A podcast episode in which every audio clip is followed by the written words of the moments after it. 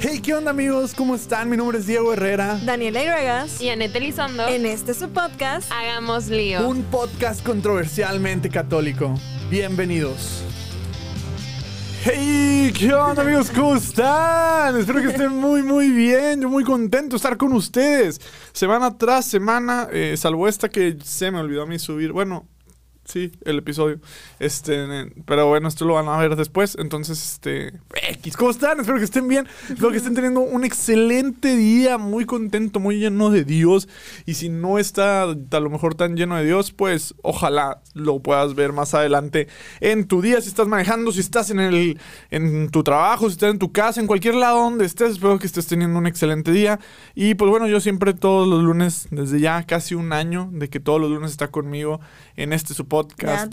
Daniela Irueas. ¿Cómo estás, Dani? Hey, muy bien, muy feliz. Oigan, neta, extrañaba de que Anette te quiero mucho, pero hace mucho que no grababa con Diego a solas, lo siento. Sí, ya. De hecho, tuvimos un episodio, Anette El pasado fue, ajá, fuiste tú con Annette y luego yo y Annette y ahora tú y yo. Sí, ya luego nomás. no, pues ya le dimos la vuelta. Ah, ya cerramos. La vuelta, pero ya, el punto es que ya no va a pasar, estamos los tres juntos, pero han sido semanas catastróficas laboralmente. Gracias a Dios, yo no Los tres ya los tres ya trabajamos, Anet también. Entonces, este. Pero lo más es que viene ya Pascua. Eso es lo importante. Gracias a Dios. O sea, de hecho, este sale en Pascua. Este sale en Pascua, exacto. Este, este capítulo ya es Pascua, así que feliz. Oye, un día después.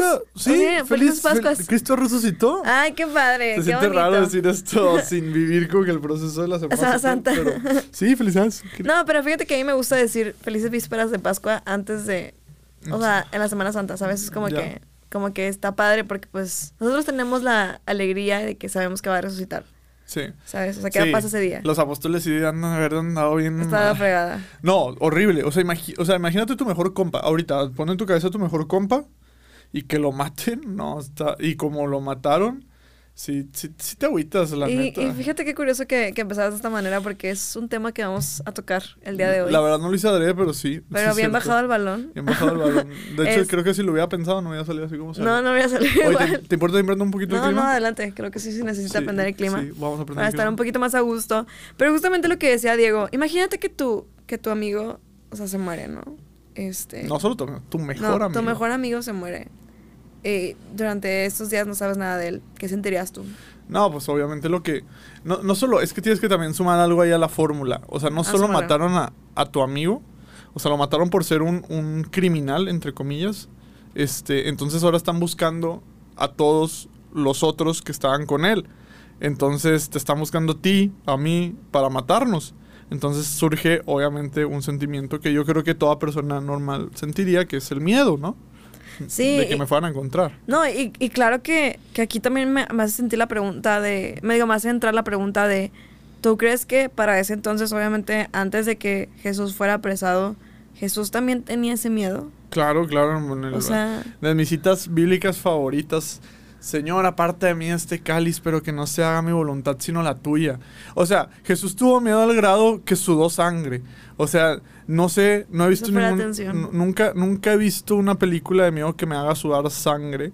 O sea, nunca he estado en una situación. Entonces, Jesús suda sangre el miedo. Horrible, horrible. Yo creo que sí vivió unas horas muy terribles, no solo por el miedo, sino por la ansiedad.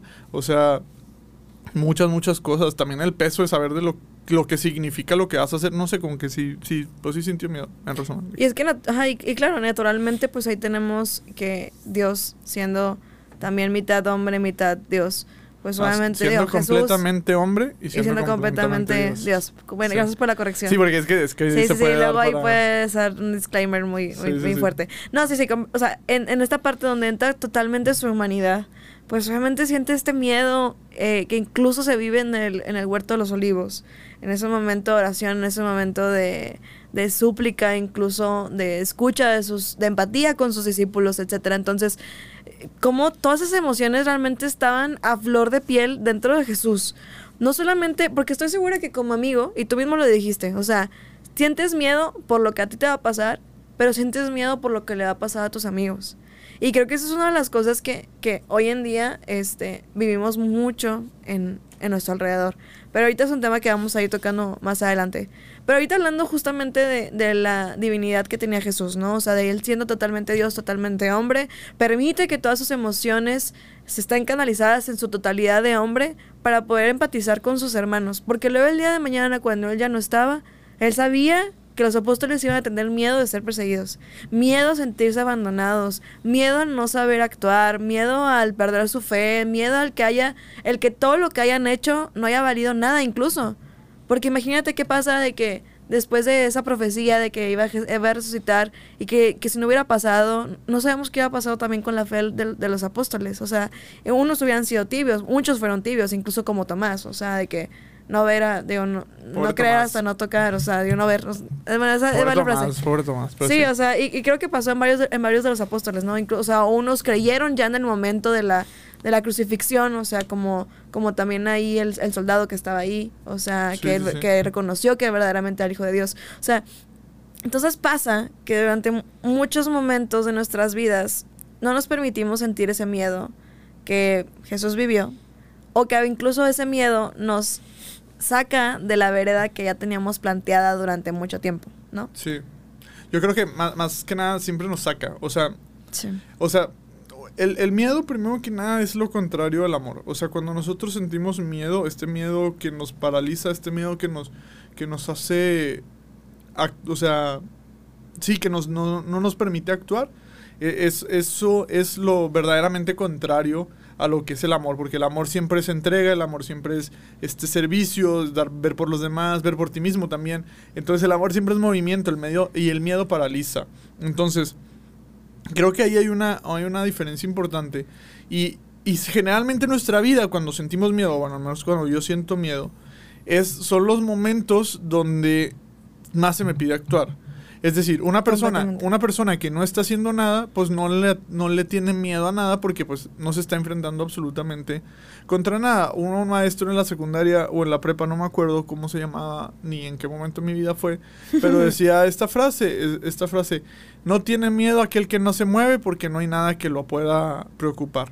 Entonces, e, eso es una realidad. El miedo es un sentimiento normal, pues, es, es una emoción normal porque Obviamente hay situaciones en nuestra vida que no sabemos cómo van a salir y es normal sentir este, este sentimiento de miedo ante lo que pudiera o no pudiera suceder.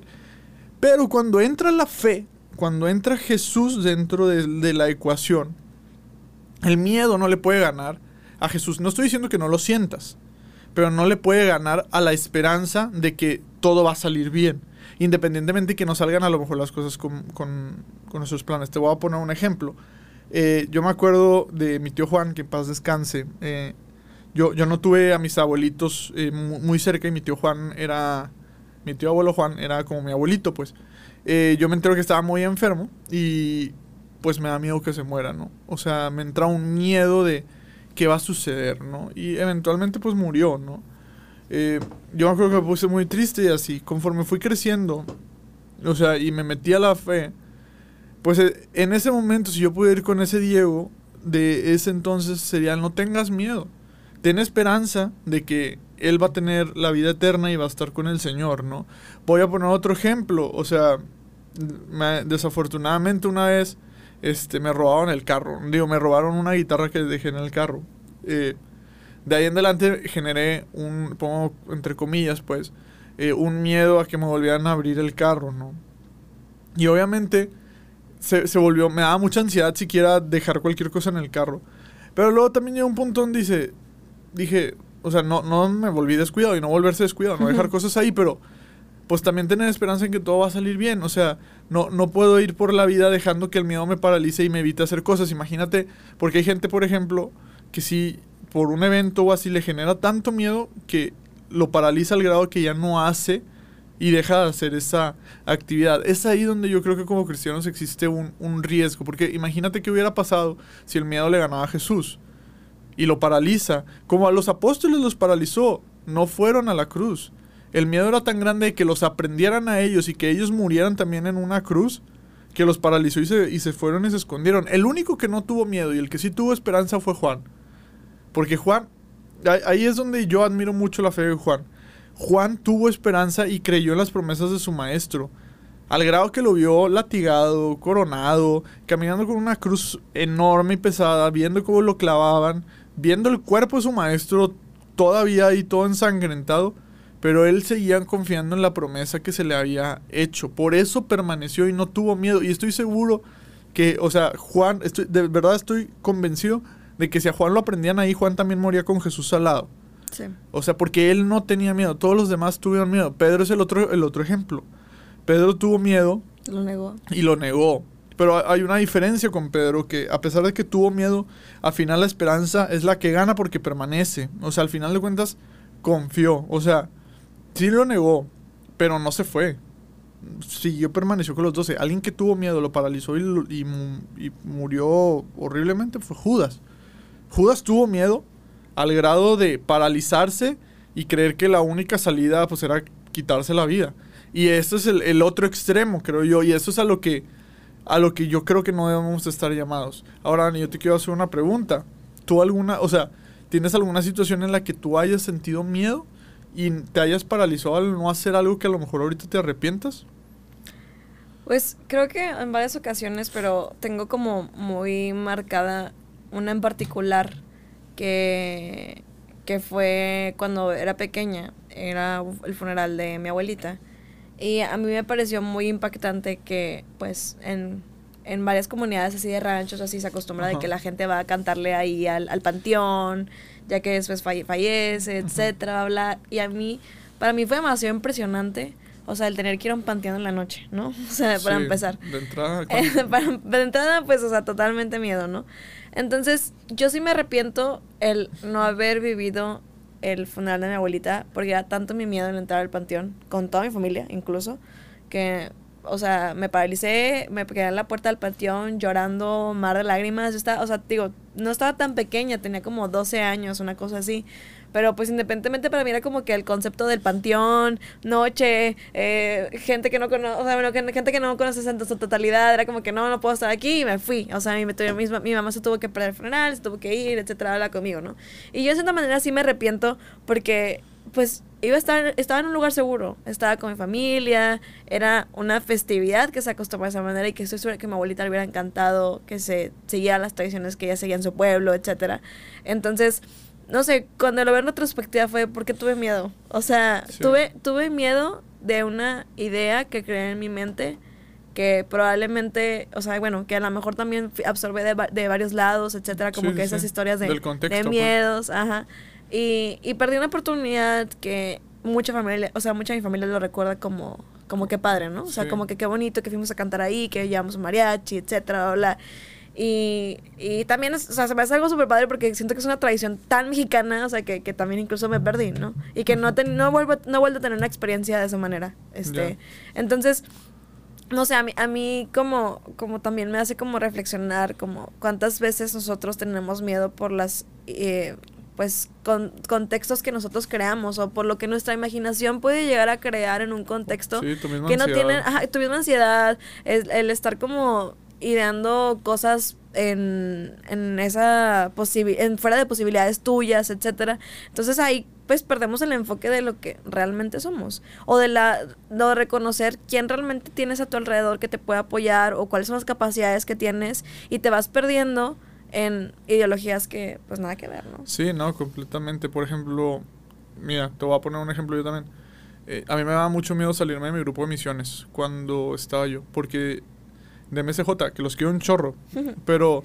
Muy buenos sujetos. Muy buenos sujetos, un gran grupo, pero simplemente como que yo ya tenía como que ganas de explorar nuevos grupos, nuevos horizontes. Y me da mucho miedo salirme porque yo sentía que me iban a juzgar.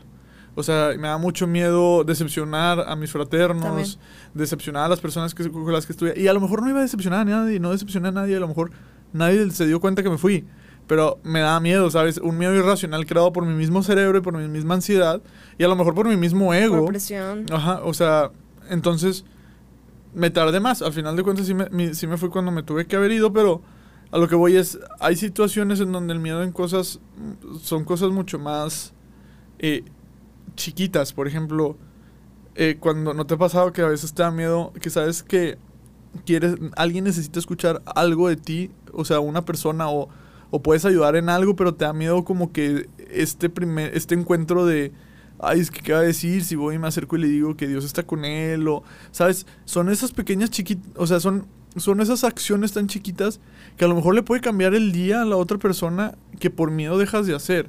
Y es a mí lo que se me hace muy impresionante del miedo, porque el miedo paraliza en cosas muy pequeñas y puede esos pequeños cambios, esas pequeñas palabras que no dijiste, esas, esas pequeñas cosas que dejas de hacer por miedo, de verdad pueden impactar en la vida de las otras personas. Yo, por ejemplo, imagínate la primera persona que te invitó a un grupo, no sé quién haya sido, en mi caso fue Marce Lagarza.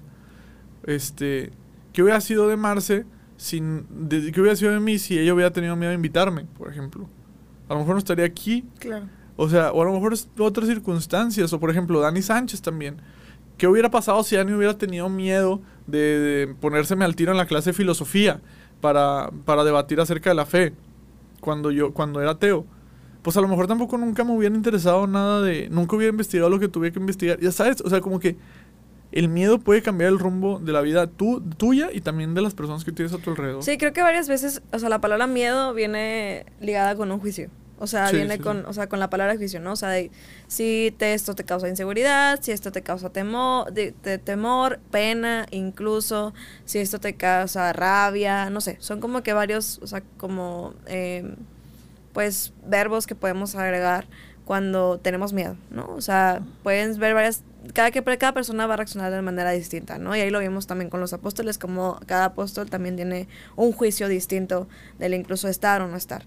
Pero creo que aquí lo más importante es como cuando nosotros mostramos ese, esa oportunidad y vemos el, el, hoy por hoy, ¿no? O sea, ok, estoy en este momento, tengo miedo, reconozco que tengo un juicio ya preestablecido porque a lo mejor el contexto de tal situación va a hablar, pero ¿qué soy capaz de hacer? ¿Cómo es mi capacidad de reaccionar a este miedo? O sea, por ejemplo, a mi papá también todo el tiempo, bueno, a mi papá le gusta la cacería, ¿no? Entonces, este, mi papá siempre me dice, los animales tienen más miedo que tú, ¿no? O sea, cuando va de que a, a atrapar un animal lo que sea. Este, yo nunca lo he hecho, la verdad, porque me da miedo el concepto de, de, matar a un animal.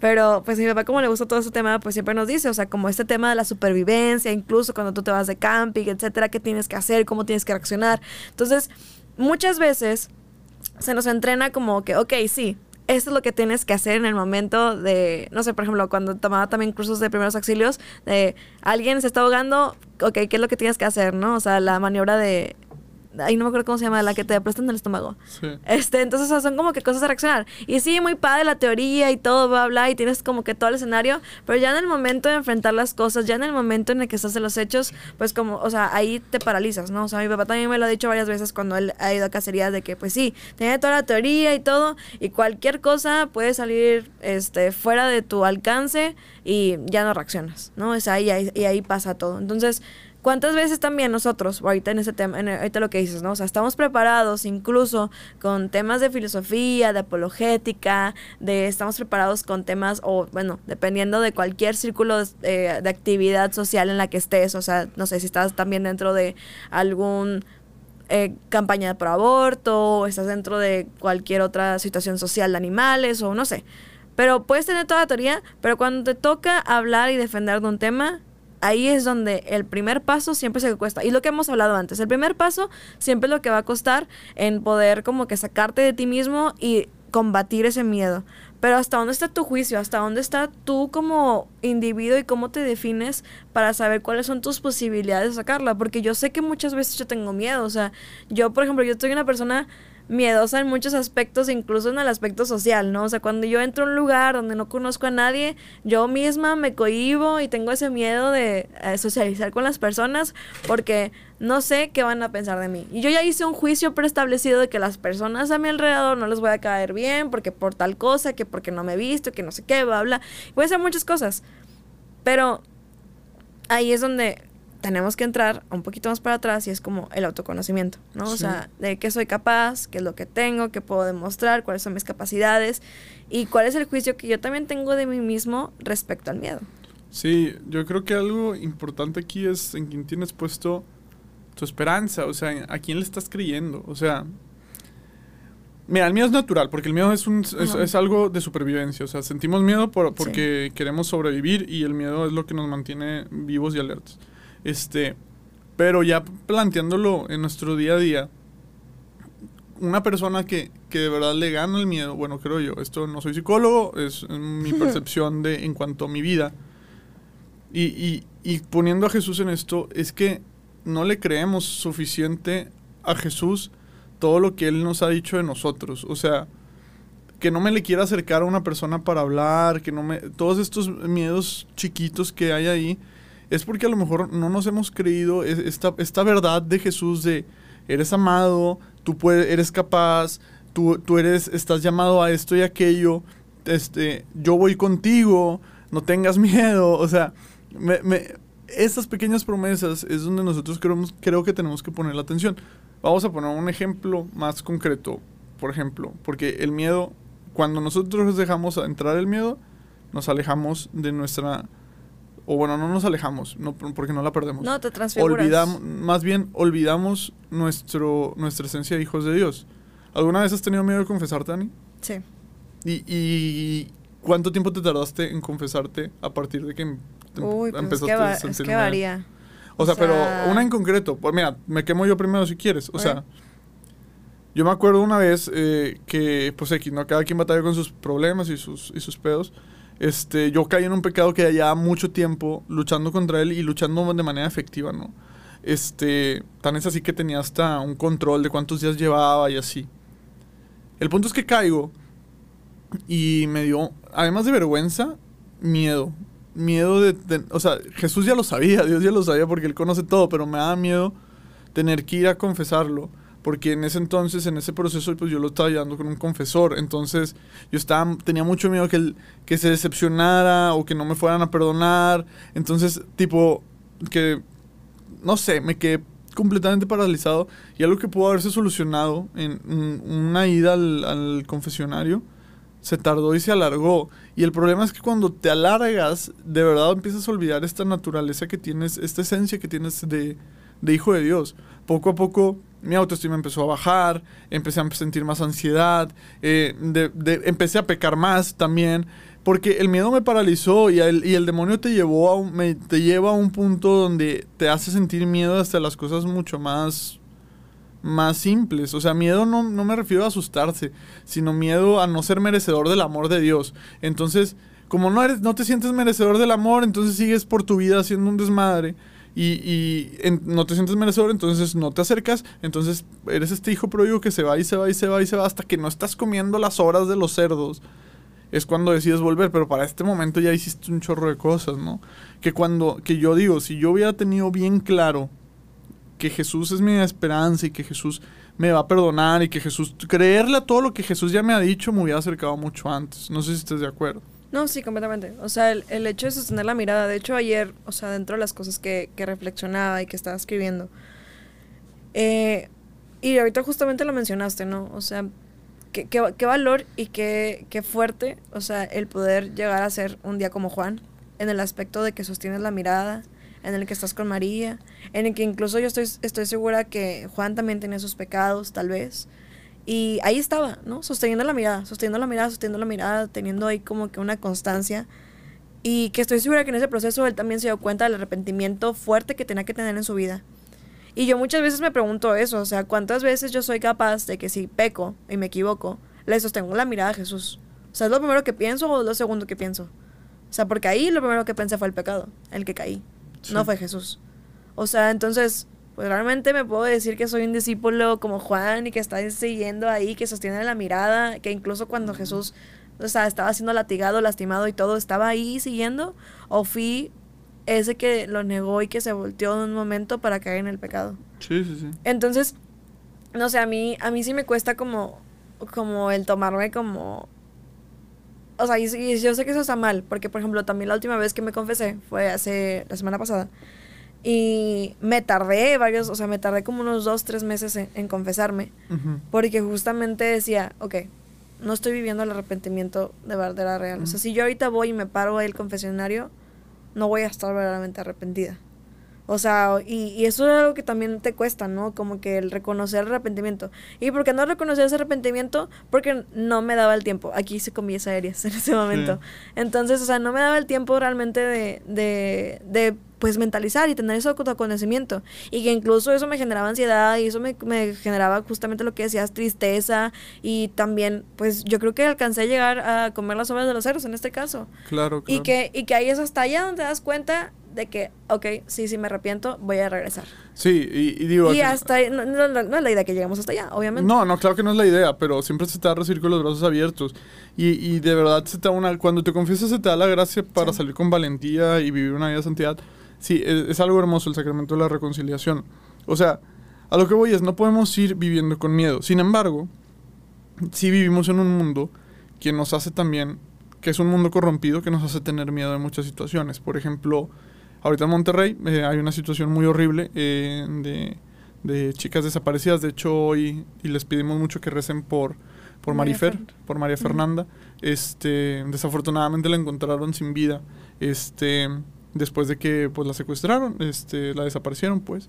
Este, y pues eso sí genera un miedo, un miedo racional de que vivimos en, un, una ciudad que está corrompida por la inseguridad, este, sobre todo las mujeres, eh, que es algo que yo platicaba con mi novia, de, pues yo, yo de verdad, pues desafortunadamente no entiendo ese miedo de estar solo en la calle, porque, pues sí, mi miedo no es a lo mejor que me vayan a desaparecer o que me vayan a violar o que a lo mejor me da miedo que me vayan a quitar mis cosas, pero le digo, tú, tú, tienes un miedo mucho más grande, que es racional porque vivimos en un mundo corrompido, o sea, vivimos en un mundo donde el pecado está y desafortunadamente pues nos generan este tipo de miedos, que son miedos racionales, miedo a que te maten, miedo a que te desaparezcan, o sea, existen, ¿no? Y ahora, ¿cómo lidiar con esos miedos? esa es una pregunta interesante, porque cualquiera podría decir en su sano juicio de, oye, pues es que esos, esos se deberían de valer, ¿no? Y, y, es ahí donde se pone muy interesante. No sé qué piensas tú. Sí, o sea, de hecho, bueno, para este, para este entonces eh, llevamos un día de la noticia de, de Marifer. Eh, ya cuando escuchen esto, pues ya pasaron dos semanas. Pero aquí lo importante fue que me hizo demasiado ruido. Como el día de ayer, este, que sale la noticia, todas mis amigas publicaban en sus close friends, la mayoría, que tenían miedo de salir o sea, que tenían miedo, o sea, yo platicando con mis amigas por WhatsApp o así, eh, que tenían miedo y que llegaba un punto de, oigan, te comparto mi ubicación a varias personas, no solamente a una persona, sino que a varias. Oye, ¿sabes qué? Traigo esto. Oye, incluso pensar en, en estos temas de, de la vestimenta, etcétera. Entonces es como, ¿por qué? O sea, ¿en qué momento nosotros eh, tenemos miedo de ser quien somos? Y aquí es donde entra el detalle muy importante que se tiene que tocar, que es que porcentaje le estoy dando al mundo y qué estoy haciendo yo para que los que estén a mi alrededor no tengan miedo. O sea, en este caso, tú hombre, o sea, eh, ¿qué estás haciendo a tu alrededor? ¿Qué gota estás haciendo para que las mujeres que están a tu alrededor se sientan seguras? O ustedes también, mujeres, ¿qué están haciendo para que incluso sus amigas se sientan seguras con ustedes? O sea, es, una, es un apoyo mutuo, es un apoyo en el que todos tenemos que estar saliendo porque obviamente en el miedo, justamente como lo tocamos en la primera parte, existe la empatía. Jesús vivió el miedo para empatizar con sus apóstoles. Aquí no es un tema de indiferencia lo que se vive hoy por hoy. O sea, es un tema que tiene que ser tocado con delicadeza, es un tema que tiene que ser movido en todos los corazones de nosotros. Porque en una indiferencia de, las, de, de la sociedad, de no empatizar con el miedo de los demás, de hombres a mujeres y mujeres a hombres y todo, no vamos a ir a ningún lado. Y es que como católicos no podemos ser indiferentes a ese tipo de situaciones. O sea, no podemos ser indiferentes ante la violencia, no podemos ser indiferentes ante las personas que desafortunadamente están siendo desaparecidas independientemente de lo que cada quien predique. O sea, como católicos nosotros tenemos que crear las condiciones para que las personas que están a nuestro alrededor vivan la vida correcta, segura, para que esas, vidas, esas personas se puedan desarrollar en una vida santa. O sea, la santidad por eso es algo muy completo. O sea, una no podemos culpar a las personas que no están yendo a misa, que no están viviendo este, una vida de oración, si su contexto alrededor no es lo más importante, ¿me explico? O sea, obviamente para una persona que tiene que regresar de trabajar a las 11 de la noche, es mucho más importante regresar seguro a su casa que estar rezando el rosario de, de regreso, ¿no? O sea, entonces... Mm, ¿Qué tenemos que hacer nosotros? O sea, desde tu trinchera, desde tu posibilidad, lo que tienes que hacer es crear ese ese como que esta pues, burbuja y, y, y, para que las personas puedan vivir bien y puedan vivir tranquilas. A mí me sorprende, de verdad, eh, este, que no estemos hablando de este tipo de problemas y que a lo mejor los católicos no nos estemos metiendo tanto en este tipo de problemas, los sentimos ajenos. Yo siento que a veces los católicos nomás nos metemos a, ok, estamos hablando de aborto, ok, vamos todos juntos en marea. O sea, sí, cool. Pero también, o sea, hay más aspectos sociales. Hay más aspectos sociales donde tenemos que estar ahí y tenemos que ser parte de la conversación. Y es ahí donde también podemos tender estos puentes con personas que no tienen nuestra misma ideología. Oye, ¿sabes qué? Pro vida y pro aborto. Estamos en estamos, mm, diferimos en, temas de, de, de, pues, del aborto, pues. Pero yo creo que todos estamos de acuerdo que no queremos que desaparezcan a más mujeres. Entonces, tenemos un punto en común. Vamos a todos a protestar eh, afuera de la fiscalía. No sé, ¿me explico? Tenemos que estar presentes en esos problemas del mundo. O sea, el católico, y creo que hoy nosotros como jóvenes, como católicos, no nos podemos limitar a solo evangelizar en cuanto a los mensajes este literales. así literales o bíblicos. O sea sí no más contextualizar las cosas. o sea tenemos que es que debemos de ser esa iglesia. A eso o sea cada vez se me aclara más lo que se refiere el Papa Francisco cuando dice iglesia en salida la iglesia en salida es ir a estar en los problemas sociales que hay en el mundo. Sí, sí darte tiempo para la evangelización y ir a los grupos y irte de misiones. Cool. Pero no debe parar ahí, o sea, no debe de ser de... Ah, muchas veces no siempre es con Biblia en mano, o sea, yo tengo el conocimiento de lo que debe hacer una persona católica, una persona santa, voy y salgo. Es, la Madre Teresa de Calcuta eso es lo que hacía, pues. Mucha, o sea, no me consta, ¿verdad? Porque no estuve ahí, pero salía y atendía a los enfermos. Y ya después crea el contexto para poder evangelizar con Biblia en mano. Eso creo que es lo que falta hoy y es lo que debemos de hacer como católicos. católicos. No, sí, claro, como iglesia, nuestra tarea más importante es crear un círculo de protección a los que tenemos. O sea, si no, si la iglesia existe hoy por hoy, toda la guerra de los cristeros, todo esto fue por protección, por un instinto de amor a los que nos tienen a nuestro alrededor, por realmente ayudarlos, por, un, por una acción desinteresada. Porque justamente lo que hablamos, cuando se combate el miedo, existe una acción desinteresada y un juicio mucho más fuerte. ¿Cuál es el juicio que tenemos hoy como cristianos respecto a nuestra fe? ¿Es un juicio solamente superficial dentro de la iglesia? ¿O es un juicio en una totalidad? O sea, por eso hablábamos de todas esas circunstancias. En tu aspecto social, en tu escuela, en tus amigos, en la peda, en todos los momentos en los que está tu vida. O sea, ¿cuál es el juicio tuyo de Jesús? O sea, sí, si Jesús, bueno, vamos a hablar ahorita de manera súper burda, pero si Jesús tú lo consideras tu amigo, cuando te preguntan de qué quién es Jesús, ah, es mi amigo. O sea, ¿Jesús va a ser solamente tu amigo de la iglesia? ¿O va a ser tu amigo de la peda? o va a ser tu amigo de cuando una de tus amigas se va, agarra un carro y lo va a acompañar. O sea, ¿qué tipo de amigo va a ser Jesús? Y es ahí donde tú te das cuenta de que qué tan involucrado tienes Jesús dentro de tu vida y de cómo realmente el contexto de las enseñanzas que hay de Jesús tienen una, una repercusión grande en tu corazón y en tus decisiones. Sí, tal vez hoy vivimos una situación demasiado pesada en nuestra comunidad, en nuestro Nuevo León, en nuestro país, que es México. Y yo sé que no solamente aquí, yo sé persona, que hay otras personas que nos escuchan de otros países. Pero ¿cuál es la gotita de arena que nosotros podemos hacer para realizar un cambio? ¿Qué es lo que nosotros podemos generar? Hay mucho que podemos hacer. Somos masas de personas que sé que creemos en Dios y que queremos que compartamos este amor auténtico. Pero si no hacemos las acciones, si no tenemos el valor de decirle a las personas, por ejemplo, hombres, que están criticando a otras mujeres o lo que sea, si no tenemos el valor de corregir, nunca vamos a llegar a ningún lado. No, estoy, estoy completamente de acuerdo. O sea, de verdad, completamente de acuerdo en el, en el sentido de que tenemos que, tenemos que sentirnos orgullosos de quién es Jesús. O sea, eh, me encantó el ejemplo. Jesús, Jesús ¿quién es para ti? ¿Es, tu amigo de la iglesia y ya? ¿Y, solo es el que ves en el grupo y, y, ya? ¿O verdaderamente es alguien que está completamente en tu vida y del cual te sientes orgulloso? O sea, porque eso te va a dar pauta para lo demás. O sea, mira, a lo mejor yo no soy el mejor ejemplo, porque a lo mejor alguien que me conoce me podrá decir, no, digo, pues es que tú no tienes a Jesús en todos tus ámbitos de tu vida. Está bien, y es, la verdad, la verdad. A veces creo que sí, cuesta, cuesta trabajo, porque vuelvo a lo mismo, a veces el miedo gana, ¿no? El miedo gana de, de tus prejuicios, o sea, de los prejuicios que tú mismo creas de lo que pueden pensar, ¿no? Este, por ejemplo, a mí me da miedo, esto es un ejemplo, decirle a, mi jefe que me quería ir de misiones. O sea, le pedí los días de, de, vacaciones, pero me da miedo, ¿no? Porque no me quería sentir juzgado, no quería... Cuando, pues verdaderamente, pues si Jesús es mi amigo y creo que es un chingón, pues obviamente lo debes decir con gusto. Y al final sí fue y dije, oye, me voy a ir de misiones, nomás para que sepas. Y, y, va para todos los ámbitos. Vuelvo a lo mismo. No más aviso, sin no, no más aviso para que sepa. Este, y vuelvo a lo mismo. Y el ejemplo que tú dices es muy claro. O sea, si, Jesús es tu amigo y tú le crees de verdad, y tú sabes que tu amiga se va a regresar caminando sola, pues ¿qué haría Jesús verdaderamente? Exacto. ¿Qué haría Jesús? O sea, o sabes que está estás en una peda y tienes una amiga que está demasiado borracha y ves a un amigo que está ahí acercándosele con malas intenciones, pues ¿qué haría Jesús?